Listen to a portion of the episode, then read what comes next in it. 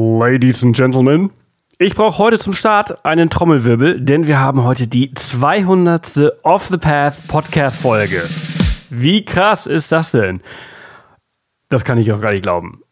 Am 6. Januar 2016 ist die erste Off the Path Podcast Folge online gegangen und fast sieben Jahre später sind wir immer noch da und wir haben nicht nur 200 Interviewfolgen veröffentlicht, sondern insgesamt mittlerweile 266 Folgen, wenn man alle Abenteuerhappen und mittendrin Folgen mit inkludiert. Das ist wirklich mehr als crazy und äh, das hätte ich mir damals einfach never ever vorstellen können, dass Podcasts tatsächlich noch so lange leben. Das war damals so eine Zeit, da haben Podcasts so quasi die zweite oder dritte Welle irgendwie gehabt, aber seitdem sind sie da und geblieben. Und das ist richtig cool. Ich bin für jeden von euch sehr, sehr dankbar. Und äh, ja, danke fürs Zuhören jede Woche. Danke fürs Abonnieren. Danke für eure Bewertungen. Danke für eure Unterstützung. Denn ohne euch wären wir gar nichts. Und an der Stelle natürlich auch an, danke an die, ohne die dieser Podcast äh, gar nicht geben würde. Und zwar an die 200 Gäste, die hier Gast waren in den letzten Jahren. Danke auch an Florian, der mich seit Jahren hier im Podcast unterstützt. Ohne ihn würde das auch gar nicht funktionieren, weil er mir wirklich sehr viel bei der Vorarbeit äh, und Nacharbeit des Podcasts äh, hilft. Und heute zur 200. Folge habe ich einen sehr, sehr, sehr, sehr spannenden Gast. Torben ist mit dem Holzkanu einmal den Amazonas runtergepaddelt und hat ein paar wirklich sehr verrückte Geschichten erlebt. Ich will gar nicht zu viel vorwegnehmen. Er hat ein extrem gutes Buch geschrieben und im Eigenverlag rausgebracht, das ich euch für diesen Winter wirklich sehr ans Herz legen möchte. Nicht nur, weil er es im Eigenverlag gemacht hat, sondern weil es besser ist als manche Bücher, die mit Verlag erschienen sind. Richtig gut geschrieben und jedes Wort und jede Seite hat mich in dem Buch gefesselt und ich habe es in kürzester Zeit gelesen. Es heißt Aufbruch Amazonas in einem Holzkanu auf dem mächtigsten Fluss der Welt. Ich habe es auch in den Shownotes verlinkt und hoffe, dass es sich ganz viele die Tage holen. Bevor wir in den Podcast einsteigen, hier noch ein kleiner Hinweis in eigener Sache. Lin und ich verbringen gerade die letzten Tage zu Hause, bevor wir am 1.12. nach Botswana fliegen und den Rest des Jahres offline sein werden. Das bedeutet, dass vor allem bei Drausgänger, unserem Online-Shop, wir keinen Support im Dezember dem wichtigsten Monat des Handels anbieten werden.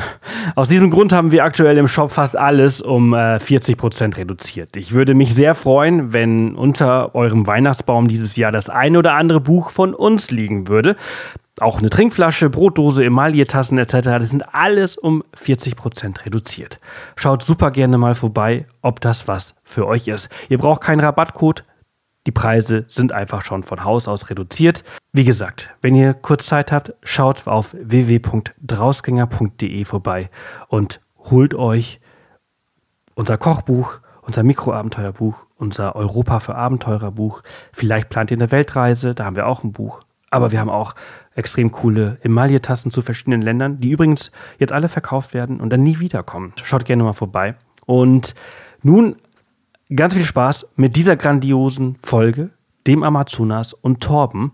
Und ich verabschiede mich an der Stelle quasi live von euch, denn äh, diese Intros, die spreche ich ja immer kurz vor Veröffentlichung ein. Äh, die nächsten vier Wochen sind die Intros schon jetzt aufgenommen und nicht live, denn wie gesagt, Lin und ich, wir verabschieden uns in den Busch ohne Internet einen ganzen Monat machen wir eine Ausbildung zu Safari Guide. Das wird extrem cool. Ich bin schon sehr, sehr aufgeregt, aber entsprechend äh, kommen alle Folgen demnächst voraufgenommen, vorgeplant äh, und die werden automatisch veröffentlicht, damit ihr auf nichts äh, verzichten müsst. Wir haben alles vorgearbeitet, nur für euch. Jetzt an der Stelle ganz, ganz viel Spaß mit Torben und dem Amazonas.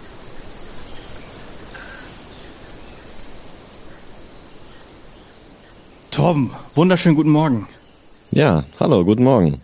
Schön, dass du da bist. Ich freue mich wahnsinnig, mit dir zu sprechen. Ich habe äh, bis vor zwei Stunden dein Buch aufgesaugt und es ist wirklich extrem gut geworden. Dankeschön. Ähm, du bist einmal mit dem Kanu den Amazonas runtergepaddelt. Zumindestens hast du es versucht. Äh, es ist nicht ganz gelungen. Das können wir vielleicht vorwegnehmen, dass äh, da was dazwischen gekommen ist. Aber mhm. das macht diese Geschichte unglaublich spannend, weil sie halt kurz vor Schluss noch diesen ja, Turn nimmt, den man nicht vorher gesehen hat. Ja, leider. Wie, wie bist du, wie bist du auf die Idee gekommen, ähm, dieses Abenteuer zu bestreiten? Ja, das allererste Mal, dass ich im, Entschuldigung, dass ich im Amazonasgebiet war, war ähm, 2011. Da habe ich eine, ich würde es mal Standard Backpacking-Reise unternommen und bin dann letztendlich auch im Amazonas gelandet. Und eines der Standard-Fortbewegungsmittel im Amazonas ist tatsächlich ein, ein Boot. Also überrascht jetzt wahrscheinlich keinen. Ähm, aber es gibt ja keine Straßen. Also jeder nimmt äh, ja so Amazonas-Dampfer, so heißen die zumindest auf Deutsch. Ähm, also sind so kleinere, aber trotzdem mehrere Stockwerke hohe ähm, Schiffe. Und dort kann man sich dann mit seiner Hängematte einen Platz suchen und einhängen und dann wird man für ja Tage oder Wochen, je nachdem, wo man hin will, den Amazonas hoch oder runter gefahren. Und ähm, ich fand das ein sehr einschneidendes Erlebnis, weil man natürlich auch an Stellen vorbeikommt, die sehr wenig besiedelt sind. Und ähm, dann hat man immer mal Einheimische gesehen, die dann mit ihren Holzkanus so Richtung Boot gepaddelt sind. Und ja, dann wurden da teilweise mal Essensspenden rübergegeben. Und ich war, ich weiß gar nicht, drei, vier, fünf Tage oder so auf diesem Dampfer. Und es ist jeden Tag irgendwie auf eine gute Art und Weise das Gleiche. Also man fährt immer wieder an diesen kleinen Kommunen vorbei. Und ja, dann kam irgendwann mal so der Gedanke, dass es ja eigentlich ganz schön wäre, nicht einfach mit diesem riesen Dampfschiff da durchzurasen, also durch deren Leben, so hat sich das angefühlt, durchzurasen, ähm, sondern mal so ein bisschen ein Teil davon zu sein und mal zu erleben, okay, wie ist das denn eigentlich für die ganzen Einheimischen, die dort am Fluss und wirklich auch mit dem Fluss leben? Und ja, meine Reise ging dann eigentlich erstmal normal weiter, aber das war dann so ein Gedanke, der in meinem, in meinem Kopf hängen geblieben ist, wo ich mir dachte, ja eigentlich, das, das wär's mal. Selbst auch mit so einem Holzkanu den Amazonas runter, in diesen kleinen Dörfern, in den einzelnen Häusern anhalten und versuchen ein bisschen was von diesem Leben mitzubekommen. Und ja, das hat dann noch ein paar Jahre gedauert, wie das manchmal so ist. Also man setzt die Sachen ja nicht immer gleich in die Tat um. Ähm, habe das dann aber ja 2016 ähm, habe ich mir dann gesagt, bevor es in das damals dann in das Arbeitsleben starten sollte, ähm, diese klassische Gap Year und dann entschlossen, es dann zu tun und bin dann wieder bin dann wieder zurück nach nach Brasilien beziehungsweise auch nach Kolumbien geflogen. Mhm. Ist vielleicht gar nicht mal so schlecht, dass du es nicht sofort umgesetzt hast, denn dieses äh, Abenteuer, das hat ja also auch ein bisschen Vorbereitung gebraucht. Äh, mit einem einfachen Kanu ist es halt eben nicht getan. Du musstest dich schon ein bisschen darauf vorbereiten, auch um deiner Familie ein bisschen äh, ruhiges Gewissen zu geben, dass alles äh, äh, durchdacht ist. Ja, ähm, das ist etwas, was ich, äh, was ich gelernt habe. Also das erste Mal hatte ich es vor 2013 zu machen, dann habe ich mich doch für, für was anderes entschieden. Ähm, aber natürlich die, ich sag mal, die Überzeugungsarbeit von, von, also meiner Familie gegenüber, die war die schwerste. Ich würde mal sagen, die Mutter zu überzeugen ist das Allerschwerste.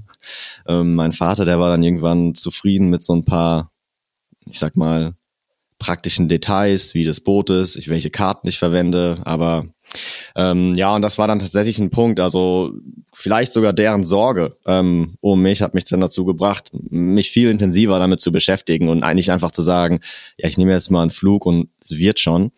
Ähm, also ich glaube, eine der größten Vorbereitungen, die ich gemacht habe, war mir mit, mit äh, Google Maps und Apple Maps parallel, also auf so quasi maximalem Zoom, bin ich die ganzen, den ganzen Fluss entlang geflogen und habe mir halt überall ja, wo es relevante Punkte gab, wo es ähm, Städte gab, Häuser gab, Markierungen gesetzt und mir auch versucht, die Unterschiede zwischen Trockenzeit und Regenzeit äh, klar zu machen, weil ich hatte damals zumindest, also 2015, das Glück, dass die Google Maps Daten von Februar und die Apple Maps Daten von September waren. Also hat man tatsächlich so beide Saisonunterschiede relativ gut sehen können und ähm, ja, das ist etwas, was man total unterschätzt. Also wie sich dieser Fluss bei Sommer- und Regenzeit verändert. Ähm, also selbst mit Navigationssystemen, man verliert sich. Also es ist irgendwie unvorstellbar. Also es ist ein Fluss, der fließt in eine Richtung, aber irgendwie tut das nicht.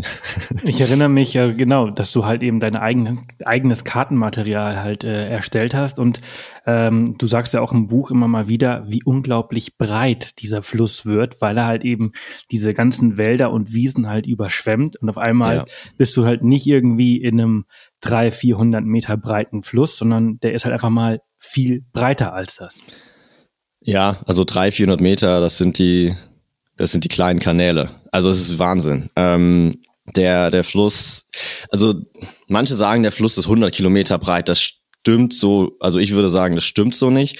Der hat vielleicht ein Schwemmland, was 150 oder 100 Kilometer weit überschwemmt sein kann. Ähm, aber ich sag mal, der Fluss zwischen zwei Baumreihen ähm, ist immer, also der, der ist immer noch groß, also zwischen drei und fünf Kilometer ist realistisch. Ähm, wenn er dann Richtung fünf und über fünf Kilometer geht, dann hat man meistens irgendwelche Inseln in der Mitte. Ähm, also, aber es ist trotzdem, ah gut, und dann wird ab und zu gibt's da mal ein paar Seen, aber es ist, es ist Wahnsinn. Also man muss sich da wirklich Stunden vorher klar machen, wenn man auf die andere Seite will, weil ähm, ja, fünf Kilometer mit einem, also mein Kanu war acht Meter lang, Holzkanu, also hat nichts mit Fiberglas oder sowas zu tun. Das war ein Paddel hatte ich, also es war relativ langsam. Ähm, da muss man sich schon sehr, sehr gut vorbereiten. Und ja, ich meine, eine Kurve an der falschen Seite zu nehmen, kann einen zwei Stunden kosten. Also das ist, muss man sehr, sehr Ideallinie fahren, quasi, um Zeit zu sparen. Und wenn man an eine, wenn man an eine Stadt will, die am linken Ufer ist und man selbst ist gerade am rechten Ufer, dann sollte man das mal zwei Stunden vorher auf jeden Fall einplanen, dass man den Fluss dann quert. Ja, entsprechend Vorbereitung ist super. Ähm, und es ist einfach total krass, weil wenn man das einfach mal mit den deutschen oder europäischen Flüssen vergleicht, dann gibt es sowas einfach nicht. Also nimm mal den Rhein. ja, Vater Rhein, ne? Der ist äh, ich weiß gar nicht, wie er weiter, wie breit an der breitesten Stelle ist, aber vielleicht geben wir ihm mal 500 Meter. Ähm, Maxi, also würde ich jetzt also mal, also ich bin, ihn, ich bin ihn nicht einmal komplett durchgepaddelt. Äh, das haben andere auch schon hier im Podcast gemacht. Ja. Ähm, aber Tim Kruse hatte ich letztens äh, hier als Gast, der ist ja äh, mit dem Stand-Up-Pedalboard äh, den hm. Rhein einmal von, von der Schweiz äh, runter bis nach äh, Rotterdam äh, mhm. gepaddelt. Aber ich kann mich jetzt nicht dran erinnern, dass er irgendwie gesagt hätte, dass er e extrem breit gewesen wäre. Du siehst das Land auf der anderen Seite immer. Ja, also der Rhein ist ein, ich glaube, ich glaube an so normal breiten Stellen waren es 300 Meter. Also das ist ein ja, das 10 bis 20, also 10, einmal 15-fache davon ist der Amazonas. Aha. Es ist unvorstellbar. Ich meine, dieses ganze Waldgebiet an sich ist unvorstellbar. Ähm, ich habe mir irgendwann mal, ich glaube, ich habe das auch in dem Buch, ich hoffe, die Rechnung stimmt, habe mir das mal versucht auszurechnen, wie groß eigentlich dieses Waldgebiet ist und habe mir dann auf einer Karte mal so ein Viereck zwischen Berlin, Rom, Madrid und London aufgezeichnet. Und wenn man sich vorstellt, dass das ist die Fläche und das ist ungefähr ein Drittel vom Amazonasgebiet. Also das ist unvorstellbar groß. Ich erinnere mich sehr gut an diese Stelle und äh, ich habe dann wirklich echt so zwei Minuten mir das so bildlich so vorgestellt, also Alter, krass. Also ich bin diese Strecke ja. schon mehrmals so lang gefahren. Äh, ich lebe ja halt in Spanien und wenn ich mal nach Deutschland mit dem Auto fahre oder so, ja. dann denke ich so, ey, da fährst du halt irgendwie drei Tage und das ist halt einfach mal nur so, ja, wie du gerade sagst, ein Drittel dieser dieser äh, Landschaft, die halt hauptsächlich nur durch Regenwald besiedelt ist. Äh, und das ist einfach krass.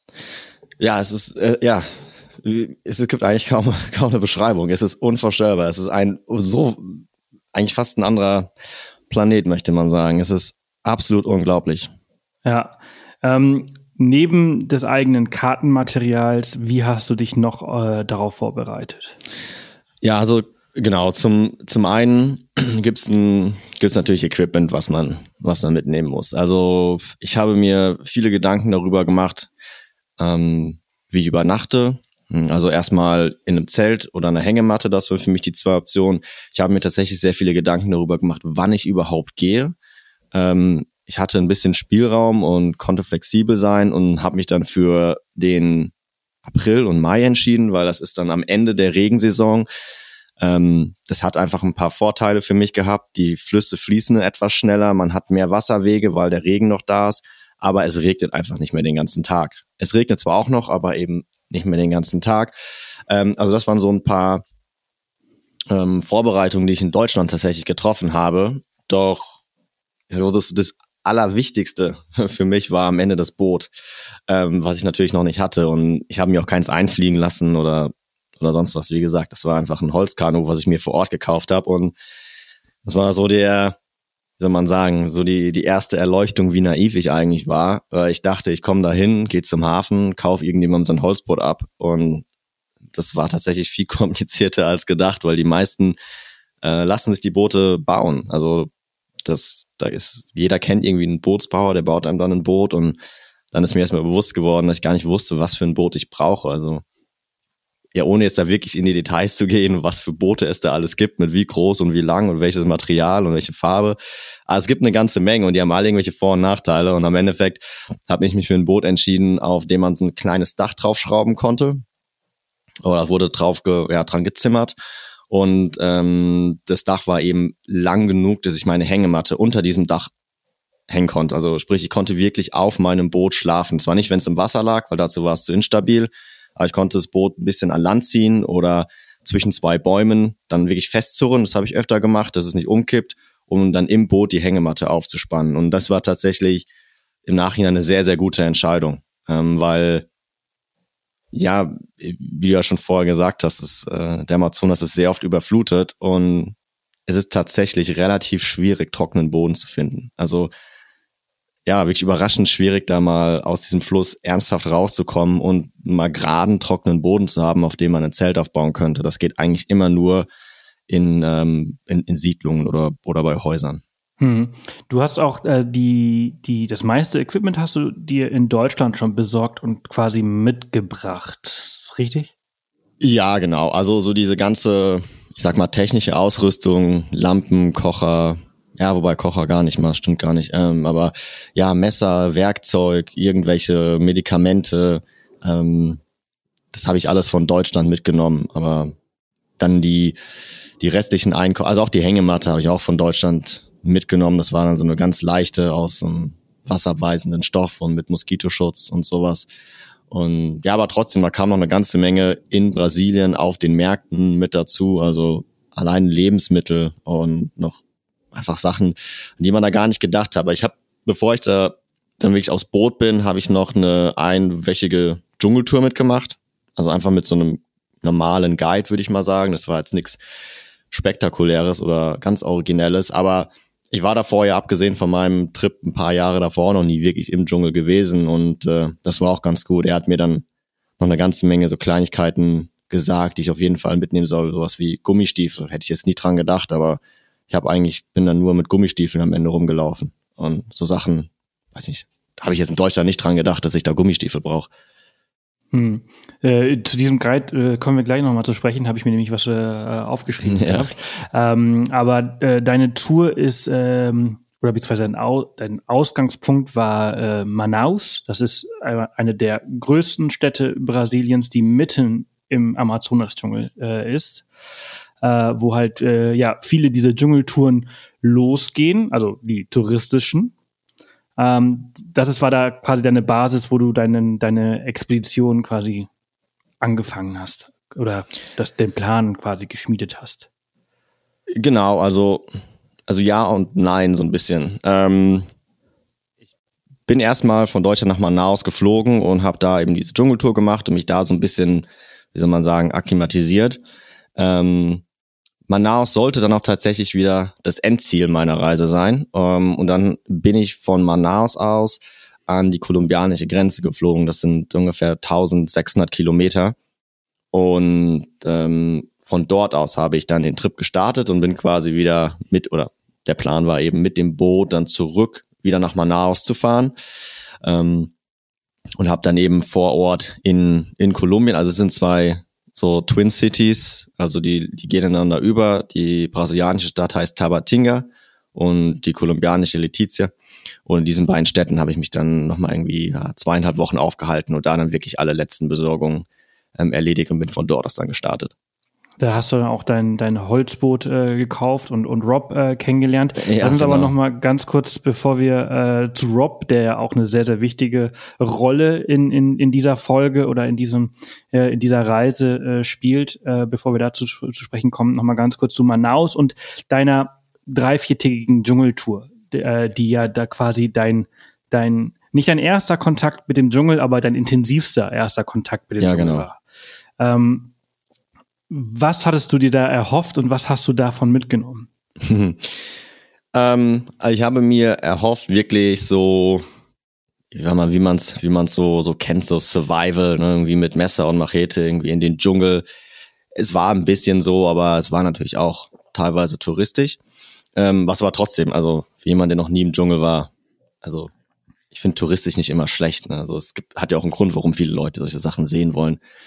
Und ja, da bin ich an einen Guide geraten. Du hast ja schon kurz erwähnt, das war auf jeden Fall ein sehr interessanter Charakter. Also der war, ich glaube, der wäre auch mal was, wenn er, wenn er Deutsch sprechen würde, was für deinen Podcast. Ähm, ja, ist ganz kurz, er, er, ist, er ist eigentlich Niederländer, hat aber eine ähm, eine brasilianische Mutter und ja, dann gab es sehr, sehr viele Konflikte zu Hause und er ist dann quasi in den Dschungel zurück zu seinen Großeltern und hat sich so ja vom europäischen Leben, als er 18 war, abgewendet und dann angefangen im Dschungel in einer kleinen, kleinen Dorf bei seinen Großeltern äh, zu leben und ja, sich da die ganzen Fähigkeiten anzueignen, die es für den Dschungel braucht, weil er hat dann da ein Mädel kennengelernt und die Eltern haben gesagt, also er kann sie halt nicht heiraten, wenn er nicht im Dschungel überleben kann.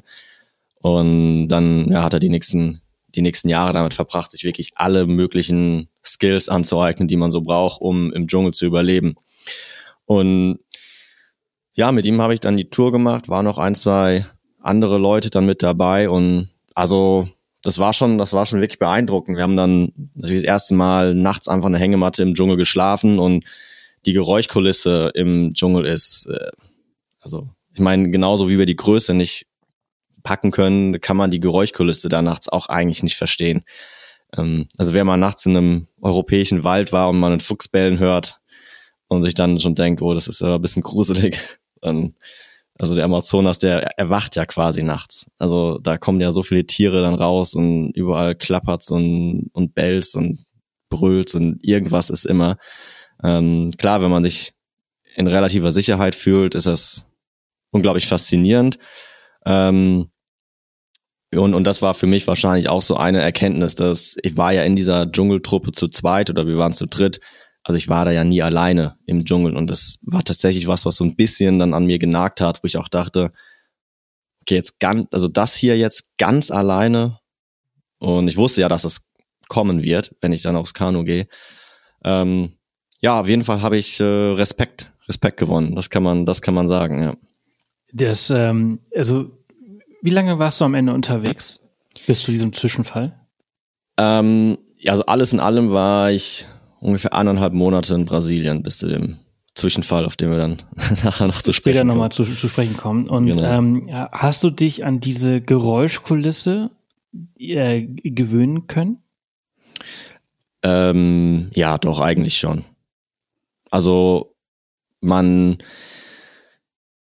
ja, doch, eigentlich schon. Also so komisch es klingt, aber wir haben dann, also wir haben dann irgendwann, äh, mussten wir mal unser Kanu also haben keinen Schlafplatz gefunden und mussten es einfach irgendwo zwischen Bäumen, also im Schwemmgebiet dann fest festzurren und ich habe dann nachts mal mit der hab mit der Taschenlampe mal geguckt, so wo sind wir eigentlich und dann hat sie überall gefunkelt. Und das Funkeln, das sind eben die Augen von den von den Kaimanen, also von den sagen wir, brasilianischen ähm, Alligatorenart ist das. Und also wenn ich mir das jetzt gerade in diesem Moment vorstelle, dass ich jetzt zwischen Alligatoren schlafe, dann finde ich das nicht so gut.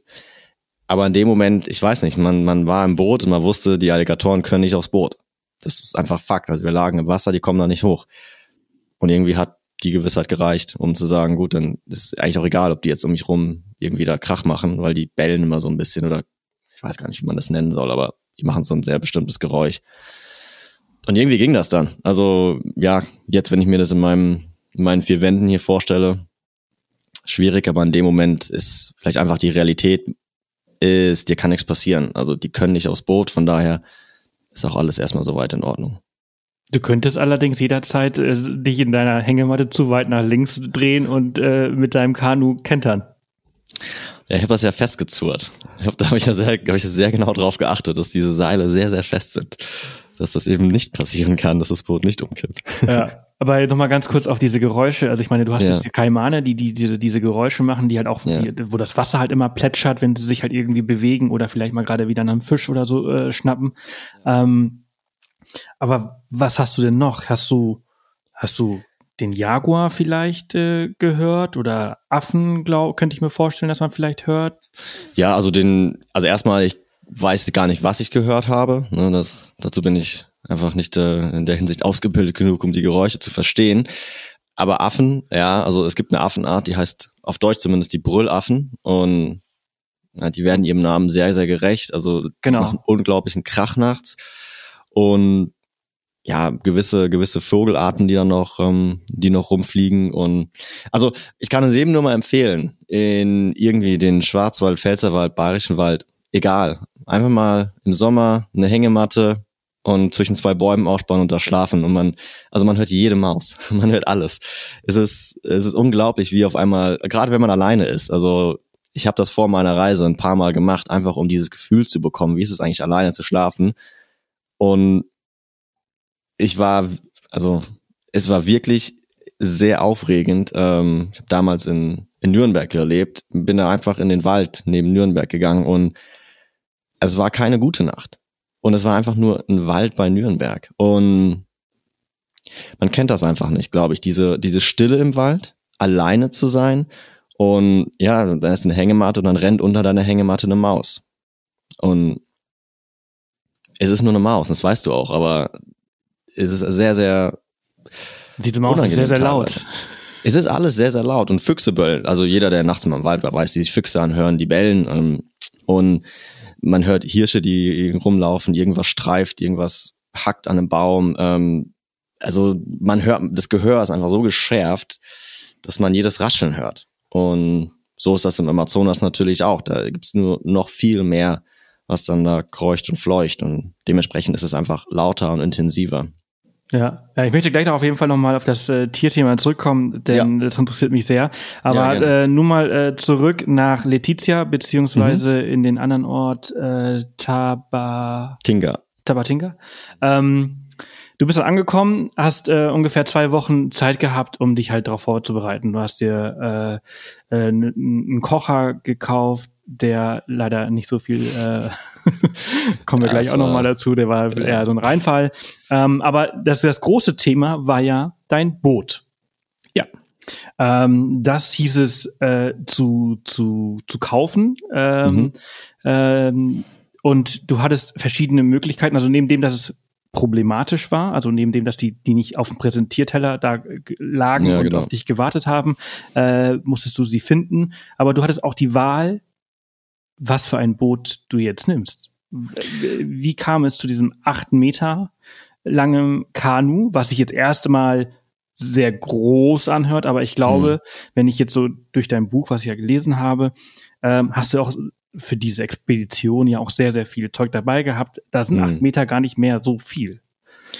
Ja, genau. Also ich bin da, ich weiß gar nicht, ich bin da relativ meines Erachtens sehr logisch dran gegangen. Ähm, ich habe mir überlegt, also erstmal will ich auf dem Boot schlafen. Das war eine so eine der wichtigen Fragen, ja oder nein. Ähm, dann brauche ich, ein, will ich ein Dach haben, ja oder nein. Und dann fallen da schon relativ viele Größen raus. Also es gibt natürlich viel kleinere Boote, ähm, aber dann passt da kein Dach mehr drauf und dann kann man da eben eigentlich nicht mehr drauf schlafen. Und das war für mich so die erste Entscheidung. Ich will dass ich mit der Hängematte auf dem Boot schlafen kann. Und das hat dann schon eine gewisse Größe einfach diktiert. Und ja, dann im Endeffekt war es auch so, ich habe dann tatsächlich jemanden gefunden, der so zwei, drei Boote verkauft hat. Und dann habe ich mich einfach auch ein bisschen damit zufrieden gegeben. Ähm, weil ich genau wusste, ja, ich kann mir jetzt das perfekte Boot bauen lassen, aber das wird wahrscheinlich drei Wochen dauern oder sowas. Ähm, und das, was er hatte, das ja, war soweit erstmal in Ordnung. Und dann habe ich ihn gefragt, ob er mir dann mein, ob er mir dann Dach draufbauen kann. Und als er gemeint hat, ja, er kann dann ein Dach draufbauen und er kann dann noch Sitze reinbauen, dann war das für mich erstmal in Ordnung. Und ähm, ja, acht Meter klingt, ja, es klingt tatsächlich erstmal viel, ähm, aber es ist ja alles auf dem Boot passiert. Also eben nicht nur das Schlafen, sondern klar, die Rucksäcke waren da, die, der ganze Müll, den wir mitgenommen haben, musste da verstaut werden also den wir nicht mitgenommen haben, den wir produziert haben, mussten wir dann natürlich wieder mitnehmen. Ähm, es wurde da gekocht, ähm, Wäsche wurde, wurde auf dem Dach aufgehangen. Also wir haben dann ja auf diesen acht, acht Metern quasi gelebt. Ne? Also gab ja nichts anderes. Also zumindest auf meinem Boot. Wir, wir kommen jetzt ja wahrscheinlich gleich mal zu noch noch zu Rob. Ähm, ich habe es ja dann am Ende nicht alleine gemacht. Das war ja das Interessante, den Trip. Ähm, da habe ja Rob kennengelernt. Und er hatte ein anderes Boot gewählt. Ähm, er hatte, also wir haben uns ja komplett unabhängig zufällig getroffen. Also das ist ja immer noch ein bisschen verrückt. Wir haben uns ja bei einem dieser Bootmacher zufällig habe ich Rob getroffen, der sich gerade da sein Boot bestellt hat. Und es ist nicht so, dass diese Bootmacher zentral in der Stadt oder so ihr ähm, ihre, ihre Manufaktur haben, sondern da muss man dann auch mit einem Boot zu deren Stelzenhaus fahren. Und also da verirrt sich niemand hin, der da nicht unbedingt hin will. Und ja, so habe ich dann überhaupt Rob zufällig getroffen, als er mir dann auch gesagt hat, er hat gerade ein Boot gekauft, mit dem er den Amazonas runterfahren will. Und ja, und sein Boot war eben eines dieser sehr kleinen Boote, ähm, vielleicht nur fünf Meter, vier Meter. Ähm, natürlich viel leichter, viel schneller, aber hatte keinerlei Sonnenschutz, keinerlei Regenschutz. Also es war wie so ein kleines, kleines Kanu, wie man sich jetzt vielleicht vorstellen, vorstellen würde. Und es hatte auch seine gewissen Vorteile, aber ich bin immer noch der festen Überzeugung, dass meine Wahl eines größeren Bootes mit etwas mehr Komfort, vor allem dem, dem Sonnenschutz und dem, also man konnte auch die Seiten so runterrollen mit so einer LKW-Plane quasi. Und also ja, gerade der Sonnenschutz, der ist so wichtig, wenn man, wenn man 10, 12 Stunden da auf dem, auf dem Fluss schippert. Da, da ja, wird man, glaube ich, wirklich, wirklich verrückt, wenn man das mehrere Wochen, mehrere, mehrere Wochen macht. Also so wie äh, ich das quasi gelesen habe und verstanden habe, ist es halt auch so, dass äh, Rob da sich weniger Gedanken drüber gemacht hat, was er da jetzt gerade für eine äh, Reise äh, ja. macht, weil er ja, also er ist ja äh, Vollzeit-Weltreisender ja. äh, gewesen, beziehungsweise wahrscheinlich immer noch. Immer noch äh, ja. So liest es sich am Ende. Und äh, das war eines seiner vielen verrückten Expeditionen, die er halt irgendwie so ein bisschen mehr oder weniger überlegt gemacht hat und sich einfach das nächstbeste geholt hat. Korrigiere genau. mich, wenn ich falsch liege. Nö, so kann man, so kann man das, glaube ich, schon sagen. Also er hat sich natürlich die Wegstrecke mal angeschaut und er hatte vorher auch schon Erfahrungen auf, auf Flüssen und ja, er hat sich einfach nicht so viele Gedanken im Vorhinein gemacht. Ähm, Im Endeffekt hat er aus, sag mal, einfach durch seine Erfahrung gute Entscheidungen getroffen. Aber ja, ich glaube eben, das Boot war eine, das Boot und das Zelt. Also er hat sich für ein Zelt entschieden und nicht für eine Hängematte. Und ich glaube, die Kombination war jetzt nicht die beste. Also er hat, er hat schon einige Nächte einfach flach in seinem Boot gelegen, also so eher so zusammengekauert, so Embryostellung, weil für viel mehr Platz hat sich gereicht. Und dann sein Moskitonetz von seinem Zelt einfach übers Boot gelegt. Ähm, es geht auch, aber ist halt wirklich nicht das optimale, optimale Setup. War nicht weil ideal. wir eben sehr oft genau. überhaupt keinen trockenen Boden gefunden haben.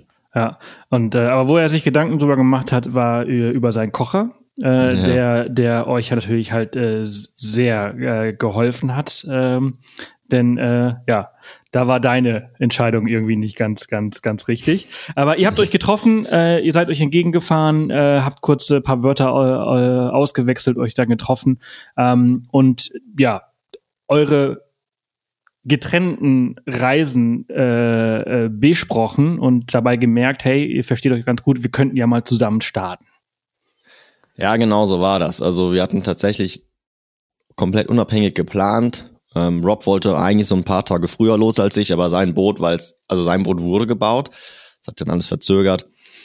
Und im Endeffekt waren wir dann so einen Tag auseinander, was die Abreise anging. Und dann haben wir gesagt, gut, dann lass doch einfach zusammen losfahren, weil ja, äh, wir haben dann angefangen, gemeinsam zusammen zu planen und haben dann ein Hindernis gefunden, mit dem wir nie gerechnet haben. Und zwar ist es, dass die ganze Aktion eigentlich nicht legal ist. Ähm, und das haben wir, also keiner von uns gewusst und ich glaube, das kann man auch nicht wirklich, also im Internet rausfinden oder so. Aber als wir dann da waren, hieß es, um den Fluss ohne Motor zu befahren oder eigentlich generell, um diesen Fluss zu befahren als Ausländer, braucht man eine Genehmigung von der brasilianischen Marine, die in Tabatinga einen riesen Stützpunkt hat. Und ja, dann sind wir dahin und an sich kriegt man die Genehmigung schon, nur man muss dann so eine gewisse Checkliste ausfüllen und die Checkliste, eines dieser Checkpunkte auf dieser Liste ist, dass man eben einen Motor an seinem Boot hat. Was ja natürlich für uns überhaupt keinen Sinn gemacht hätte. Also wir haben dann überlegt, sollen wir uns einfach einen Motor kaufen und den nicht verwenden, aber also wir haben immer noch fünf Punkte auf dieser Checkliste offen gehabt. Also wir brauchen Satellitennavigation, also ganz, ganz viele Dinge, die wahrscheinlich jeder Seefahrer sagen würde, ja, das sind ganz normale Dinge, die man braucht. Ähm, wir als eher so, ich weiß nicht, ähm, ja, mit dem Abenteuergedanken wollten natürlich auch so wenig Geld wie möglich ausgeben und einfach nur los. Und ja, dann haben wir uns entschieden, dass, dass wir einfach diese Liste ignorieren. Und dass wenn uns irgendwann jemand anhalten sollte, dass wir irgendwie no comprendo oder sowas sagen und einfach wir wissen, wussten nicht, dass wir das nicht dürfen. Naja, und das hat irgendwie so zum Zusammengeschweißen, Zusammenschweißen geführt, dass wir gesagt haben, okay, lass mal den ersten Tag gemeinsam los, weil da mussten wir tatsächlich an dieser, an diesem Stützpunkt der brasilianischen Marine quasi direkt vorbei. Und ähm, ja, und dann sind wir den ersten Tag zusammen los, haben es auch geschafft, haben einen riesen Bogen ähm, um diesen Stützpunkt gemacht und wurden auch nicht entdeckt, wobei ich glaube, es hat auch einfach keinen interessiert. Ähm, ja, und dann nach der ersten Nacht, die wir dann da, die wir dann verbracht haben, ähm, ja, haben wir quasi am nächsten Morgen gesagt, ja, das war jetzt alles schon irgendwie, ja, wir sind auch hängen, direkt am ersten Tag nach zwei Stunden habe ich mich festgefahren in so einem Schilffeld und konnte nicht mehr raus. Also man will in so Schilffeldern nicht aussteigen, weil da leben dann die ganzen, diese ganzen Tiere, die man nicht begegnen will. Sprich, ähm, äh, Anacondas, äh, Kaimane. Ja, ja, genau. Also die verstecken sich natürlich da und so die, die Schlangen und also vielleicht rede ich mir das auch alles nur ein, aber ich wollte auf jeden Fall dann nicht aus meinem Boot steigen in so einem Schilffeld. Ähm, im, wenn man mitten im Fluss ist, wir sind die ganze Zeit in den Fluss gesprungen, sind geschwommen und getaucht, das ist überhaupt kein Problem, wenn man mitten im Fluss ist, aber halt gerade an den Rändern, ähm, in so Schilffeldern, ja klar, da leben halt dann gewisse Tiere und manche davon oder viele haben tun einem nichts, aber man will es nicht riskieren. Und naja, Rob konnte mich dann rausziehen mit seinem Boot oder wir haben es dann gemeinsam geschafft. Und das war so das erste Erlebnis. Also erstmal dieser, diese ganze Aufregung um die Marine, dann, dass ich sofort feststeckte nach zwei Stunden und dann so einen Lagerplatz finden, was auch relativ schwierig war am ersten Tag, haben wir dann beschlossen, so, ja, lass, lass mal jetzt einfach zusammen weiterfahren. Und das war, das war die beste Entscheidung dieser ganzen Reise gewesen.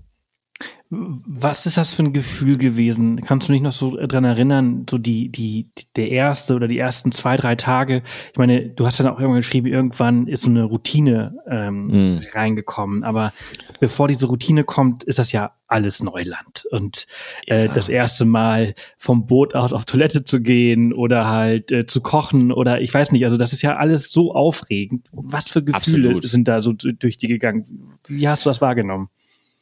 Es war, es war wirklich, ähm, ja, wie etwas zum allerersten Mal erleben und man hat sich gefühlt wie so ein bisschen diese, weißt du, diese Abenteurer, diese, äh, diese Explorer, die jetzt zum ersten Mal in so unbekanntes Gebiet reinsiedeln. Also man hat es wirklich gemerkt, man geht, man, man fährt tiefer und tiefer in den Dschungel, die Städte werden weniger und ähm, ja, so eine gewisse, gewisse Art von, jetzt ist man auf sich alleine gestellt. Aber im Moment erstmal noch auf eine gute Art und Weise und ne, dann mit, mit Fernglas geguckt, was es gibt. Also man hat so wirklich das Gefühl, okay, das ist jetzt ein Abenteuer. Also das, da sind viele Dinge, die schiefgehen können. Aber ja, wir sitzen ja auf unserem Boot und wir fahren jetzt gerade den Amazonas runter und links und rechts ist Wald und wir sehen Delfine und da kommt ein Regen und da kommt Sturm und das ist einfach jetzt wir gegen die Natur ein bisschen auch. Also das war schon überwältigend. Aber gerade dadurch, dass wir zu zweit waren, hat das unglaublich geholfen, aus dieser Überwältigung etwas Positives zu machen und dass die nicht in, ähm, ich sag mal, in, in Angst oder Panik umschwenkt, wenn, wenn dann Sturm kommt, sondern einfach zu wissen, okay, selbst wenn ich jetzt ins Wasser falle, ein anderer kann mich rausziehen und ähm, wenn, egal was passiert, wir sind einfach, wir sind einfach zu zweit. Und ja, die ersten vier, fünf Tage ist immer was passiert. Also wir haben Strömungen unterschätzt, wir haben unsere Karten falsch gelesen, wie gesagt, und waren auf einmal mitten im Nirgendwo. Also auf der Karte waren wir mitten im Wald. Aber ja, das war eine überschwemmte Wiese. Die hat man nur, also die war nur so riesig, dass es auf einmal ein See wurde. Und es wurde dann Nacht und wir hatten einen, so eine inoffizielle Regel war, dass wir eigentlich halt vor Sonnenuntergang in unseren Zelten, unseren Hängematten sind, wegen den Moskitos. Und das haben wir dann auch teilweise nicht geschafft. Dann sind wir am Tag zwei Also da waren wir dann noch sehr, sehr neugierig. Da sind wir so einen kleinen, so einen kleinen Wasserweg reingefahren, der, also der sah irgendwie seltsam aus. Das, war ein, einfach so ein künstlich, künstlicher Kanal, der da gegraben wurde. Also wirklich sehr, sehr eng. Und hier sind wir dann reingefahren und sind dann, also wunderschön so, wie man, also wirklich, wie man, wenn man sich so, so ein traumhaftes Bild vorstellt, so ein ganz enger, kleiner Fluss, der sich durch den Dschungel windet und dann sind wir am anderen Ende, war dann so eine Siedlung und wir dachten, ja Wahnsinn, hier können wir übernachten. Aber dann waren die Leute, die da gewohnt haben, ähm, ja, ich will nicht sagen unfreundlich. Ich meine, wir waren einfach irgendwelche zwei Reisenden, die da rangekommen sind. Und die haben uns sehr, sehr deutlich gemacht, dass die kein Interesse daran haben, dass wir hier bleiben. Und haben uns gesagt, wir sollen jetzt sofort umdrehen. Und das sind dann so Sachen, mit denen man dann konfrontiert wird. Und man denkt, boah, das ist hier so schön, so idyllisch, aber man tritt eben auch in, in Regionen, in denen dann Leute wohnen und die wollen nicht immer unbedingt, dass man, dass man da jetzt kommt. Und das muss man dann akzeptieren. Aber das war eben, also jetzt die ganzen Sachen waren die ersten drei Tage, ist das alles schon passiert. Und also, ja, es ist, es ist wirklich was Neues. Man weiß nicht immer, wie man darauf reagieren soll. Und nochmal, wenn man da zu zweit ist, kann man das eher mit einem Lachen hinnehmen und man weiß, selbst wenn ich jetzt hier an Ort und Stelle einfach schlafen muss, dann ist das auch okay, weil ich noch jemanden dabei habe und ja. ich bin irgendwie in Sicherheit. Ja, aber es ist natürlich, äh, du musst dich auf jemanden, den du gar nicht kennst, äh, 100% verlassen. Ne? Also äh, das ja. macht natürlich auch etwas. Ne? Diese, diese Beziehung, die ist, die ist von 0 auf 100. Ja, es trifft es eigentlich sehr gut. Also die ist wirklich von, wir kannten uns nicht, bis zu, wir sind jetzt die, ja, die einzige Stütze, die wir noch haben. Und ja, wir haben dann natürlich viele, viele, viele Tage auf diesem Boot verbracht und haben dann angefangen, welche Spiele zu spielen oder zu reden und ist dann wirklich interessant. Also man, ja, man öffnet sich dann natürlich auch dem anderen gegenüber und man hat so eine sehr situative Partnerschaft dann ähm, im, im Nachgang. Also wir haben uns dann noch ein paar Mal danach getroffen und wir sind einfach auch grundlegend verschiedene Menschen. Ähm, aber in diesem Moment hat das einfach so gut gepasst, weil wir beide bereit waren, sehr viele Kompromisse einzugehen, ähm, weil wir beide, sag ich mal, von unserem, von unserem Mindset her auch respektvoll gegenüber dem, den Einheimischen sein wollten, der Natur und ähm, also ich würde jetzt mal sagen, weder ich noch Rob dahingehend überheblich waren. Und das hat wirklich gut gepasst. Und ne, dann fängt man an, auch über Familie, Liebe, Freunde, Beruf, Leben und so Sachen zu sprechen. Weil ein Tag ist lang, wenn man ja, wenn, und das ist der Punkt. Ne? Nach so den ersten vier, fünf Tagen hat man alles gefühlt mal erlebt und weiß, okay, ich fahre jetzt nicht links und fahre jetzt nicht äh, rechts rein, sondern ich bleibe hier in der Mitte, weil in der Mitte ist es am schnellsten oder ich fahre da und dahin und dann hat man so ein paar Routinen drin und dann haben wir auch angefangen, uns mehr und mehr treiben zu lassen und gar nicht mehr so viel zu paddeln, weil das war der nächste Punkt. Wir haben festgestellt, wir kommen eigentlich relativ schnell voran, also viel schneller als erwartet.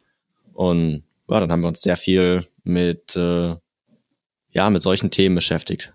Viel es, gibt, es gibt eine, eine äh, Stelle im Buch, wo du erzählst, also wir haben dann auch einfach gekocht und, und, und, und, mittags habt ihr euch sehr viel Zeit fürs Kochen äh, gelassen und dann, dann, dann treibt das Kanu einfach auf dem Fluss und ihr müsst vielleicht ab und zu mal gegenlenken, aber nur sehr, sehr selten.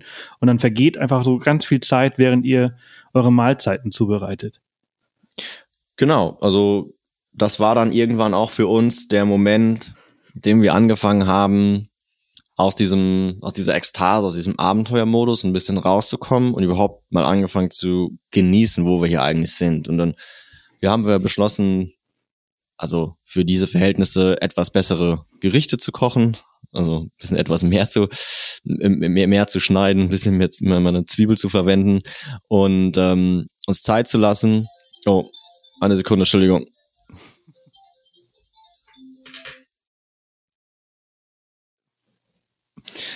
Oh, sorry, da war kurz der Anruf, den ich wegdrücken musste. Alles gut. Äh, aber erzähl gerne weiter.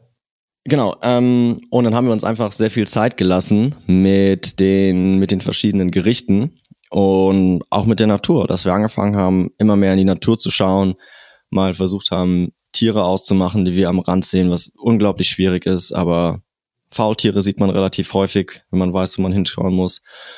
Ja, Delfine, Vögel und ähm, ja, das war dann Aber das war dann so dieser mittlere Teil der Reise, der dann wirklich auch schön wurde. Und dann haben wir versucht immer mehr mit Leuten zu sprechen, auch wenn das schwierig war, weil also weder mein Portugiesisch noch sein Portugiesisch waren, waren gut, aber ja, dann wurde, wurde auf einmal aus diesem Abenteuertrip ein bisschen mehr ein Urlaubsgefühl. Wir haben dann schön mehr und mehr schöne Plätze gefunden an, ähm, an irgendwelchen Hügeln mit Sonnenuntergängen und haben angefangen, die Reise wirklich zu genießen. Hm. Du hast gerade ganz kurz äh, die Tierbegegnungen äh, angesprochen und, und, und ähm, das hast du auch im Buch, aber nur ganz kurz angesprochen und das hat mich da tatsächlich interessiert. Äh, ich hatte nicht verstanden, dass ihr die Delfine tatsächlich gesehen habt. Ihr habt also diese diese pinken Delfine, die es im Amazonas mhm. gibt, die habt ihr tatsächlich gesehen. Ja, ja, genau. Die sieht man relativ häufig sogar, ja. Ah, okay, cool. Mhm. Und äh, was habt ihr, was habt ihr noch so gesehen? Also du hast gerade Faultiere angesprochen. Habt ihr einen Jaguar mal gesehen? Nein, leider nicht. Also ah, den Jaguar zu sehen, äh, den Jaguar zu sehen, das, ähm, das sind sehr, sehr schüchterne Tiere. Es ist wahnsinnig. Also das ist eben diese ganze Tierwelt. Man, man muss sich wirklich glücklich schätzen, wenn man Jaguar, wenn man eine Anaconda, wenn man überhaupt auch einen Kaiman, die, die verstecken sich alle so gut. Nachts sieht man die Augen, aber dass man da wirklich mal einen rumliegen sieht, ähm, die haben einfach auch sehr viel Angst vor Menschen und gerade wenn man dann durch den Dschungel geht und Krach macht, was man die meiste Zeit dann ja macht, weil man will den Tieren ja auch nicht irgendwie, ähm, ja, jetzt, wie gesagt mal, wortwörtlich auf den Schwanz treten und man sieht eigentlich gar nicht so viel Vögel. Man sieht sehr viel Vögel tatsächlich. Also Papageien, andere, andere Vögel, die ich jetzt nicht kenne, ähm, die sieht man sehr, sehr häufig. Affen sieht man, so Affenfamilien, die von den Bäumen, so die Bäume lang springen. Ähm, aber sonst halten die Tiere sich sehr, sehr versteckt und nein, leider, leider kein Jaguar. Also würdest du sagen, du hast mehr gesehen, als du erwartet hast oder weniger gesehen, als du erwartet hast? Ich würde sagen, ich habe weniger gesehen, als ich erwartet habe. Okay, also du hast mehr Leben äh, äh, erwartet. Ja, zumindest mehr mehr Leben, dass man, dass man so sieht. Aber auf der anderen Seite, ich war ja auch die meiste Zeit auf dem Fluss, mehrere hundert Meter vom Ufer. Ähm, ich ja, bin mir ziemlich sicher, dass der Jaguar dich gesehen hat. Oh ja, ja. Das, das glaube ich auch. Also wir wurden wahrscheinlich die ganze Zeit von irgendwelchen Tieren beobachtet. Also so ist das ja natürlich. Ne? Habt ihr äh, Tapire gesehen? Ähm, nicht auf dem Boot, aber als wir dann an, also in der, in diesem Dschungeltrip haben wir welche, welche gesehen, ja. Ja, das ist ja auch äh, ein, ein Riesentier. Die können ja auch richtig groß werden. Ja, ja, genau. Und äh, ja, genau, Tapire gibt's und ähm, Schweine, also so Art kleine Wildschweine. Ja. Ähm, ja, also man kann da schon einige sehen, aber man darf jetzt, glaube ich, wenn man da in den, in den Dschungel mal reist, nicht erwarten, dass, dass man jetzt ja, ins, ins Dschungelbuch tritt und überall sind die, ähm, sind die Jaguare und die Papageien und die Affen und also man muss da schon eher hinschauen, um die zu sehen. Ne? Ich, wir haben ja hier in, im Podcast schon oftmals so, so Abenteuerexpeditionen äh, äh, gehabt. Einsamen Inseln irgendwo. Und oftmals haben sie sich äh, so selbst versorgt, indem sie fischen waren, mit Speeren unterwegs waren und, und Fische äh, äh, gejagt haben. Ähm, das habt ihr aber nicht gemacht. Ne? Ihr habt ähm, auf der Reise hauptsächlich, habt ihr immer mal wieder alle paar Tage und manchmal auch mal eine Woche dazwischen äh, Halt gemacht und äh, Trinkwasser aufgefüllt und äh, äh, Nahrung quasi gekauft oder Proviant, um die nächsten Tage äh, auf dem Fluss äh, zu, zu, zu sein. Richtig? Oder habt ihr ab und zu mal gefischt oder so? Ich kann mich jetzt nicht dran erinnern. Nein, nein, nein, genau. Also wir haben, wir haben uns, oder beziehungsweise ich hatte mich damals dann entschlossen und ähm, bei Rob war das ähnlich, ähm, dass wir einfach Proviant kaufen. Also das ist, es ist ja nicht so, dass man da niemandem begegnet. Und man kommt alle paar Tage mal an einem größeren Dorf vorbei. In dem Dorf gibt's auch sowas wie einen Markt oder vielleicht sogar einen Supermarkt.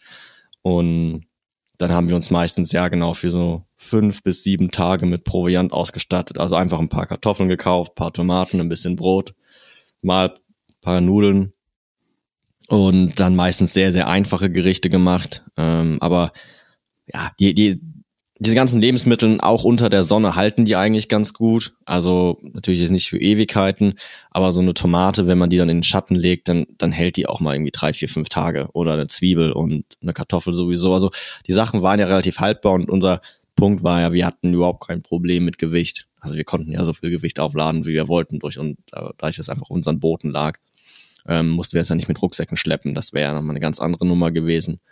Und ja, das Fischen ist gar nicht so einfach. Also ich bin echt kein guter Fischer, ähm, habe maximal eine Handvoll Fische in meinem Leben gefangen ähm, und die dieses Erlebnis mit meinem mit diesem Dschungelguide hat mir auch nochmal gezeigt, dass es wirklich eine schlechte Idee ist, sich aufs Fischen zu verlassen in diesem Moment, weil durch die Regenzeit, die ja gerade erst vorbei war, war so viel Wasser im Fluss, dass einfach, also es ist wirklich sehr, sehr banal, aber es ist tatsächlich dieser Zusammenhang. Es war einfach viel zu viel Wasser für, für die Anzahl der Fische. Also es waren einfach keine Fische da. Und auch der Dschungelguide hatte Riesenprobleme überhaupt Fische zu fangen für uns und hat es auch eigentlich nur einmal wirklich geschafft.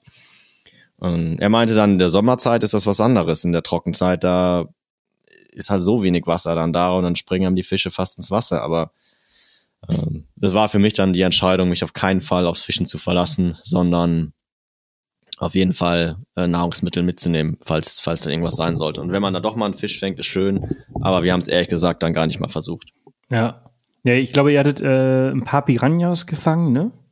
Aber ich glaube, du hattest auch geschrieben, da ist überhaupt nichts dran. Äh, lohnt sich ja, nicht. Der, der Aufwand zum, zum Ertrag ist so, so gering. Piranhas zu fangen macht Spaß, aber das ist auch das Einzige. Also die, ja, die schneiden ja so das Fleisch, also die beißen ja nicht jetzt wie so ein Karpfen, der dann den Haken verschluckt, sondern die schneiden so das Fleisch und dann muss man ähm, einfach die Angel oder den Stock ist es eigentlich nur nach oben reißen und hoffen, dass der Haken sich dann irgendwo in diesem Fisch verfängt. Ähm, ja, und dann wird er halt aus dem Wasser geschleudert und fliegt dann am hohen Bogen und der Hoffnung, also man hofft natürlich, dass er dann noch am Haken bleibt und dann, dann hat man ihn an Bord. Aber da ist nichts dran. Also der Fisch, der ist, ist wie so eine, wie so ein Kartoffelchip am Ende, wenn man ihn dann auf den Grill legt. Also da ist echt fast gar nichts dran. Ja, also dann doch lieber, so wie ihr es gemacht habt, äh, euch äh, mit Proviant äh, äh, versorgen. Ja, ich meine, es gibt jetzt Leute, die, die würden sagen, ja, das ist ja viel zu einfach und das ist ja gar nicht das richtige Abenteuer und so. Ja, man kann die Dinge immer auf die Spitze treiben und noch extremer machen. Ähm, es gibt Leute, die sind da durchgeschwommen. Also äh, es gibt irgendwie immer ein Next Level und es, es gibt Leute, geben. die durch den Amazonas geschwommen sind. Ja, ja. Ja, ich, mir fällt der Name gerade nicht ein, ähm, aber es ist ein sehr bekannter ähm, Athlet, der, also seine Spezialität ist, durch Flüsse zu schwimmen und also hat schon jeden großen Fluss durchschwommen, unter anderem auch den Amazonas. Aber man muss dazu sagen, also erstmal natürlich eine wahnsinnige Leistung, aber man muss dazu sagen, da sind dann immer Beiboote mit dabei. Also der ist ja nicht durchgeschwommen in der Badehose und hat sich dann Lagerfeuer gemacht und Fisch gefangen. Also da waren ja immer Leute mit dabei. Und das war für mich eigentlich so der entscheidende Faktor. Ich wollte mich auf, also ich wollte niemanden dabei haben oder irgendwie jetzt nichts groß organisiertes. Ich wollte einfach nur, ich kaufe mir ein Boot und fahre den Amazonas runter. Und die Infrastruktur, die vorhanden ist, die nutze ich auch. Ähm, ich wollte es mir jetzt nicht unnötig schwer machen, aber eben, ja, wir haben ja mal eine Nacht im Hotel geschlafen. So, wer vielleicht ein riesen No-Go für, für ganz viele, ganz viele Abenteurer, aber wir sind dann abends zu spät in der Stadt angekommen und wir wollten da, also es gibt jetzt keine Campingplätze oder sowas und dann haben wir gesagt, dann lass halt einfach ein Hotelzimmer nehmen, weil wir schaffen es einfach nicht mehr rechtzeitig hier wegzukommen. Und ich fand's okay. Also das ist auch eben ein Teil meines Abenteuers gewesen, dass ich da auch mal dann eine Nacht in der Stadt verbringe und da mal eintauchen kann und dort das das, das Leben dann ein bisschen erlebe. Ja, ja, absolut. Ich musste gerade bei dein, bei dem, bei der Geschichte mit dem durch den Amazonas äh, sch, äh, schwimmen. Äh, Gibt es im Amazonas nicht diesen Penisfisch? Ja, den gibt's tatsächlich. Den gibt's aber nur in bestimmten Teilen des Amazonas. Jetzt der nagel ich nicht drauf fest. Ich meine aber in dem Hauptstrom des Amazonas, meine ich, würde es ihn gar nicht geben. Ähm, also es gibt im Amazonasgebiet zwei verschiedene Flüsse. Das ist ein Weißfluss und das ist ein Schwarzfluss. Also der braune Amazonas ist ein Weißfluss und dann gibt's eben ja Flüsse, die sind wirklich schwarz. Und je nachdem, in welchem Fluss man ist, äh, befinden sich auch verschiedene, natürlich leben da verschiedene Tiere, verschiedene Insekten. Und ja, dieser Penisfisch, der lebt, ich meine in dem Schwarzfluss, kann aber sein, dass ich mich irre, er lebt jedenfalls in einem von diesen. Und ja, der ist tatsächlich, äh, also irgendwie so das, der Albtraum eines jeden Mannes, ähm, wenn man da in dem Fluss ist. Aber also wie soll man das jetzt, wie soll man das jetzt halbwegs nett ausdrücken? Also wenn man natürlich eine Badehose anhat, dann, dann schießt er da nicht einfach durch die Badehose und durch den Stoff durch und ähm, Und auch wenn man dann jetzt, sag ich mal, vom, vom, vom Rand aus in den, in den Fluss pinkeln würde, also der fliegt ja jetzt nicht einen hohen Bogen und trifft dann da genau irgendwie, sondern es ist einfach nur, man sollte, ja, man sollte es einfach nicht nackt in, in, in den Fluss springen und ähm, ja, und dann da reinpinkeln, weil dadurch wird er dann angelockt. Und dann kann es natürlich sein, wenn man, wenn man nicht aufpasst, dass der sich dann in, ja, der schwimmt ja einfach praktisch entgegen dieses Strahls und dann verhakt er sich. Also ich glaube, da muss man jetzt nicht ins Detail gehen, wie unangenehm das sein kann. Ähm, ja, ja, und ich, ich stelle mir nur vor, wenn du halt durch den Amazonas schwimmst, dann kannst du ja nicht mal eben kurz raus, um, um halt zu pinkeln, sondern ja, aber wie gesagt, wenn man eine Badehose anhat, ähm, ja, ja, ja. es ist es ist auch nur, also es ist ja nicht irgendwie, dass es so ein Mikroinsekt oder sowas ist, was dann da nee, einfach so nee, ist schon, ist, ist, wirklich ein Fisch. Fisch. Und der muss da überall ja auch erstmal irgendwie durch. Und wenn man eine Badehose anhat, dann ist man eigentlich schon vor diesem Fisch geschützt. Es war, es war auf jeden Fall so mein Gedanke gerade. So, ja, so, ja, den hat man immer. Ich weiß, so viele Leute, oh, aber ihr seid da reingesprungen, wie ist das mit dem Fisch? So, ja, der also die Wahrscheinlichkeit ist halt schon sehr, sehr gering. Ja, ja. ja dass der ja. dich erwischt. Lass uns mal ganz kurz auch so äh, über die, mh, mm, die, die unschönen Momente äh, dieser Reise sprechen. Gar nicht mal über den absoluten Tiefpunkt, da kommen wir gleich nochmal dazu. Aber ja. ähm, Ihr seid im April, glaube ich, losgefahren und das ist Ende der Regenzeit. Und du hast dich ja ganz bewusst für Ende der Regenzeit entschieden, weil halt eben es nicht den ganzen Tag regnet, sondern immer mal wieder regnet. Aber diese Regenergüsse, ähm, jeder, der halt mal viel gereist ist und in tropischen Ländern unterwegs war, man muss gar nicht in den Amazonas dafür, dafür reicht Costa Rica oder halt auch irgendwie Südostasien, der weiß, dass wenn es mal regnet, dann knallt's richtig. Ja. Und das habt ihr natürlich auch ein paar Mal gehabt. Ja, auf jeden Fall. Also ich glaube, wir hatten, also wir hatten ein, ein extremes Unwetter, äh, mehrere kleine. Ähm, ja, das extreme, extremste Unwetter war, das war wahrscheinlich genauso Tag fünf, Tag sechs, wo wir angefangen haben, überheblich zu werden, ne? wo wir, ich vorhin gesagt habe, wo es dann, dann, wir dachten, okay, jetzt haben wir alles erlebt. Und dann haben wir uns entschlossen, jetzt die Nacht durchzufahren, weil ich den Sternenhimmel sehen wollte. Wir haben es am Ende auch geschafft, den Sternenhimmel zu sehen. Absolut, absolut magisch. Aber in dieser Nacht haben wir es nicht geschafft, weil also die Sonne war wirklich gerade untergegangen und dann haben sich so richtig dicke Wolken vor den Mond geschoben und der Wind kam langsam auf und dann wussten wir schon, ja, okay, das ist, also es wird ein, das wird ein ziemlich fieser Sturm werden und so war es dann auch. Also es hat dann geblitzt und geregnet über Stunden hinweg und wir hatten ja einfach gar keine Chance mehr, überhaupt irgendwas zu machen. Also mein, wir hatten an dem Moment die Boote aneinander gebunden und waren dann beide auf meinem Boot.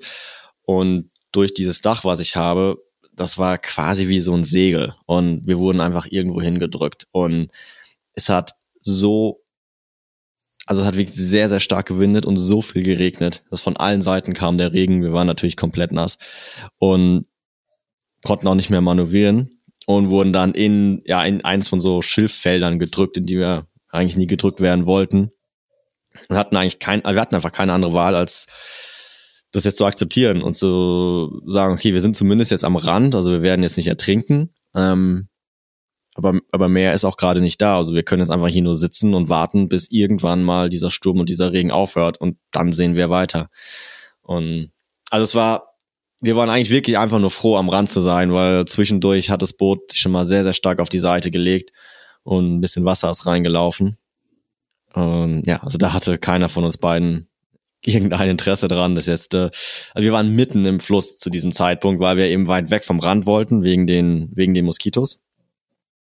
Und waren wir bestimmt anderthalb Kilometer von irgendeinem Ufer weg, als dann der Sturm kam. Und von daher waren wir auch einfach nur glücklich, wieder, ja, zumindest nur ein paar Meter vom, vom Land entfernt zu sein. Aber es war, es war keine entspannte Nacht, ne? Also ich erinnere mich, dass ihr da, also nee, das, das war sehr war kurz. Ihr habt dann quasi auf eurem Booten zusammengekauert, irgendwie geschlafen. Am nächsten Morgen war ich, war das nicht der Morgen, wo dann dein, dein Boot quasi schon fast am Untergehen war, weil es so voll mit Wasser äh, war? Ja, das ist mehrmals passiert, tatsächlich, aber ja, genau. Ähm, ja, das ist eben, das hat natürlich so schlecht gelegen, das Boot, weil es einfach nur irgendwie reingedrückt wurde. Und dann ist es ein bisschen mit Wasser vorgelaufen. Wir hatten unsere Moskitonetze gar nicht spannen können. Also das war, ah, das war richtig, richtig unangenehm, dieser ganze, dieser ganze Abend und die ganze Nacht. Und der Morgen, also es war, das war so der Moment, wo unsere Überheblichkeit erstmal wieder auf Null gesetzt wurde. Und wir gesagt, gut, das wir ist haben, quasi wir, der Reset-Button, ne? Das ist Ja, glaube, so, man, die Natur sagt dir dann so, Alter, du bist einfach ein bisschen gerade äh, äh, zu locker unterwegs und das ist ja Genau. eigentlich gefährlich. Du solltest mal wieder ein bisschen auf den Boden der Tatsachen zurückkatapultiert werden. So ist das. Und also das war wirklich, das war, ja, ich habe es ja vorhin so ein bisschen erwähnt, die ersten drei, vier Tage waren so aufregend und dann so, ja, jetzt haben wir irgendwie alles gesehen und dann kam mal dieser, dieser Sturm, wo wir sagten, okay, wir, wir wissen einfach gar nichts. Ja. Also wir müssen immer ganz, ganz langsam machen. Ja, Ah, total. Ähm, wie viel Zeit hast du noch? Ich habe noch Zeit. Sehr gut. Ähm, vielleicht machen wir an der Stelle jetzt einmal mal kurz Schluss für diese Folge und wir teilen diese äh, Folge auf zwei auf, weil jetzt Mhm. kommt natürlich noch ähm, ein recht wichtiger Teil, den wir einfach in der nächsten Folge quasi besprechen. Und zwar ist, wie diese Reise abrupt zu Ende gegangen ist und sie und ihr quasi zumindest nicht mit dem Kanu bis nach Manaus zurückgekommen ist. Ja, genau, sehr gerne. So, das war's für heute. Aber es ist nicht das Ende. Das gab's, glaube ich, noch nie. Und äh, mit der 200. Folge feiern wir einfach automatisch eine Premiere. Wie geil ist das denn? Denn wir machen eine Doppelfolge. Äh, ich freue mich richtig, denn ich habe ja vorher schon gesagt, wie sehr ich dieses Buch von Torben aufgesaugt habe und wie gut es war. Und äh, ja, wir machen aus der Folge einfach mal zwei Stück und hören uns mit Torben dann nächste Woche wieder. Wenn ihr jetzt nicht warten wollt, weil ihr es genauso spannend findet wie ich, dann lade ich euch ein, euch die Folge für nächste Woche jetzt schon auf Patreon anzuhören. Denn wir haben heute Morgen beide Folgen hochgeladen. Wenn ihr wollt, dann sehen wir uns, wie gesagt, auf Patreon. Geht einfach auf www.patreon.com slash offthepath und dann findet ihr dort beide Folgen bereits. Außerdem findet ihr in den nächsten Wochen alle Folgen schon zwei Tage vorher. Ohne Werbung außerdem. Ähm, also schaut gerne mal rein.